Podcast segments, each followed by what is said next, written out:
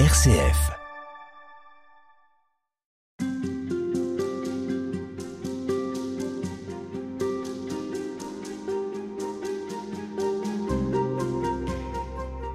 Après un très rapide panorama historique, frère Gonzague, euh, plongeons avec vous dans euh, les repères bibliques, dans les textes et dans ce que ces textes nous disent de l'Église, de son sens, de sa vocation.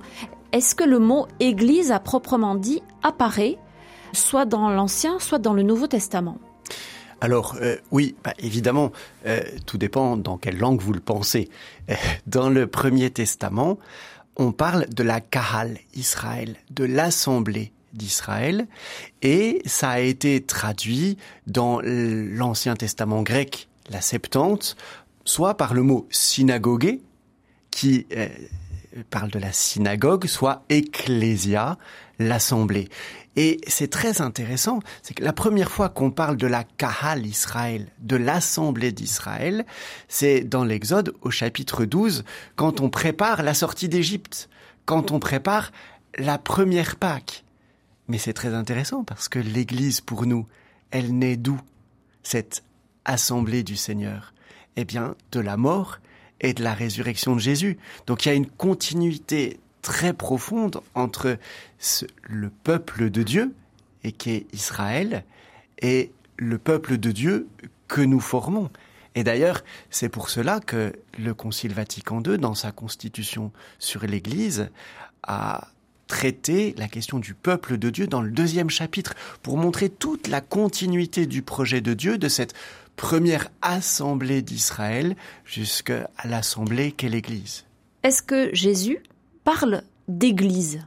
Alors, le mot église, dans la bouche de Jésus, vient dans le fameux euh, chapitre 16 de Saint Matthieu, vous savez, euh, ce qu'on appelle la profession de Pierre, la profession de Césarée, euh, avec cette très belle question, que, qu'est-ce que les hommes disent de moi?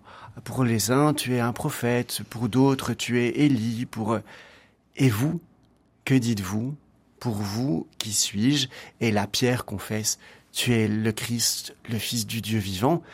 Et, et Jésus lui répond, euh, heureux es-tu, Simon, fils de Jean, ce n'est pas la chair et le sang, c'est-à-dire c'est pas de ton humanité que tu as imaginé cela, c'est mon Père. Eh bien, sur ta foi, je construirai mon Église. Et ça, je crois qu'il faut jamais l'oublier mon Église. Quel sens ça a dans la bouche de Jésus, mon Église?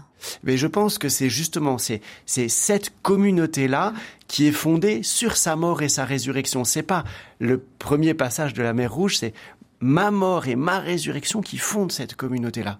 Alors, euh, vous parlez de communauté, c'est vraiment cette forme que l'Église a prise au début. Euh, on, le voit à travers les lettres de Saint Paul qui s'adressent à des communautés euh, à Corinthe, euh, à Rome, mm. plus ou moins importantes, qui se forment petit à petit et qu'il faut arriver à harmoniser, à gérer entre guillemets.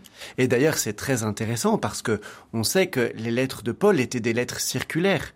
C'est-à-dire que même si elles étaient adressées à telle ou telle communauté, d'abord ça rassemblait plusieurs communautés, des, communautés d'Asie mineure, et puis on appelait à, envoyer les lettres dans d'autres communautés. Et finalement, c'est les premières encycliques entre guillemets, même si c'est pas du tout ce terme-là, mais c'est très intéressant de voir que les communautés prennent conscience d'elles-mêmes quand elles partagent ensemble la parole, quand elles partagent ensemble des problématiques, quand elles essayent de, de résoudre ensemble des questions qui se posent, de comprendre ensemble le projet de Dieu. Ben, finalement, en parlant au XXIe siècle de synodalité, on n'a rien inventé. C'est ce qui se vivait déjà euh, dans les premières communautés de l'Église. Qui se cherchaient quand même. Qui se cherchaient. Qui, cherchaient à, comprendre quelle était leur vocation, comment elles devaient vivre, euh, comment elles devaient célébrer. C'est-à-dire de comprendre je crois que c'est trois choses, cette compréhension. C'est de comprendre le projet de Dieu à partir de la révélation, de se comprendre eux-mêmes et comprendre comment ils devaient vivre. Euh, leur rapport au judaïsme, ça a été une question euh, très prégnante mm. dans les premières années de l'Église, et leur rapport au monde, puisque l'Église est envoyée pour annoncer la bonne nouvelle du Christ. Elle n'est pas là pour elle toute seule. Et ça, ça me semble essentiel à retrouver pour nous au XXIe siècle. C'est cette double coordonnée. Comprendre la communauté, mais que cette communauté, elle vient de Dieu et elle est pour le monde.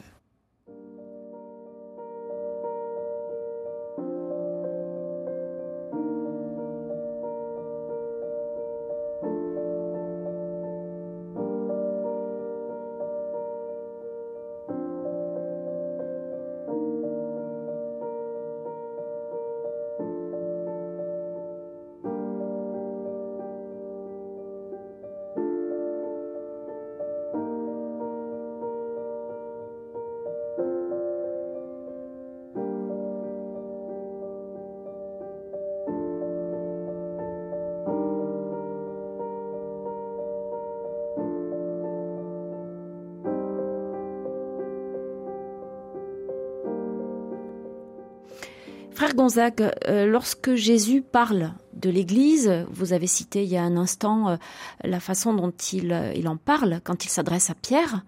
Est-ce que, au fil de, des évangiles, on peut trouver une sorte de feuille de route concernant l'Église, ce qu'il voudrait qu'elle soit, ce qu'il faudrait en faire?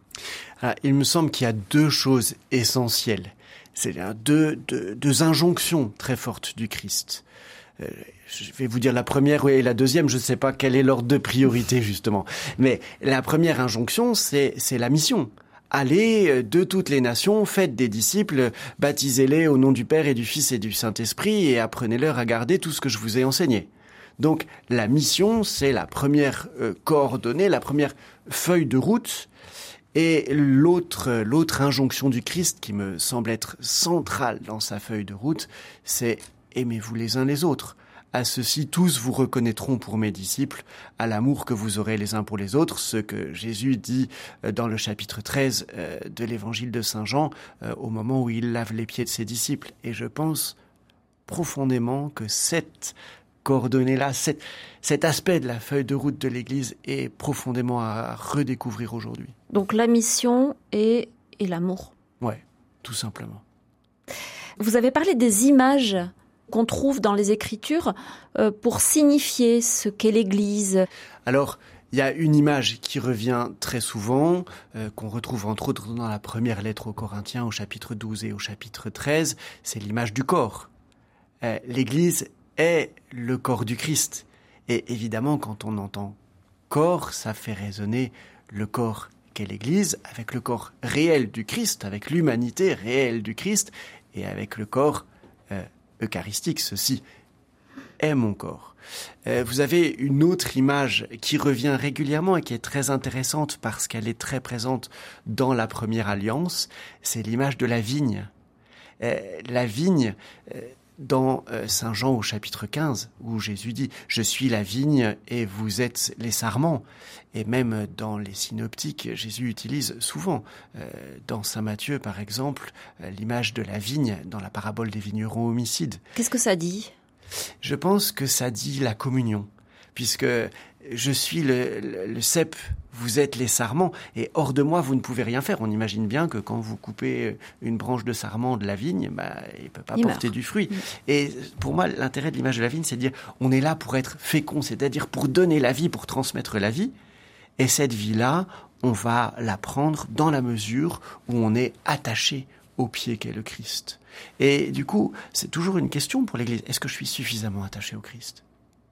Ou est-ce que je suis plus attaché à mes projets, à mes idéaux, à mes peurs, à mes problèmes? Est-ce que je suis bien une vigne? Ou est-ce qu'il faut peut-être tailler un peu la vigne? Parce que si la vigne, elle se taille tous les ans, euh, peut-être que la vigne de l'Église, faut la tailler. Une autre image? Alors vous avez une qui est qui me paraît aussi très importante, c'est celle du temple, euh, parce que le temple, c'est euh, vous êtes les pierres vivantes, dit saint Pierre. Vous êtes une communauté sacerdotale, euh, un temple qui est fait de pierres vivantes, et Paul qui dit dans la lettre aux Corinthiens, vous êtes le temple de Dieu, et l'Esprit Saint habite en vous. Et le temple, euh, Jésus dit qu'il est lui-même le temple. Euh, dans le chapitre 2 de l'évangile de Saint Jean, où euh, Jean commente, le temple dont il parlait, c'était son corps. Donc c'est très intéressant de voir que cette image du temple, ça nous parle de Jésus, ça nous parle du chrétien, et ça nous parle de la communauté, l'inséparabilité de chacune des personnes avec le Christ et chaque personne invitée à faire communion et le temple, c'est le lieu de la prière, c'est le lieu de l'offrande. Et puis ça souligne quand même la dimension extraordinaire du christianisme par rapport, je veux dire, aux autres euh, grandes religions, c'est l'incarnation. Ah ben ça, je, pense qu'il faut qu'on re-réfléchisse aujourd'hui très profondément à ce que signifie l'incarnation. On ne peut pas se penser sans le corps.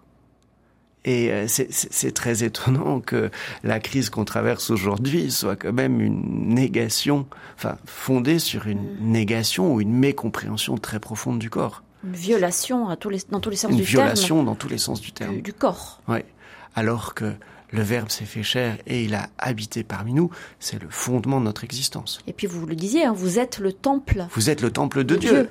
Et ce temple de Dieu est sacré, nous dit Saint Paul. Ben, ça veut dire que violer le temple de Dieu, c'est grave. C'est gravissime. Et donc là, il y a, y a, quelque chose à retrouver de notre existence, de son fondement humain et spirituel, et ne plus opposer l'humain et le spirituel, comme si euh, quand on était trop humain, on n'était pas assez spirituel, ou quand on était trop spirituel, on n'était pas assez humain. Ben, je crois que l'image du temple, elle nous dit l'inséparabilité du profondément humain et du profondément spirituel. On se retrouve demain pour poursuivre. Merci, frère Gonzague. À demain, merci beaucoup.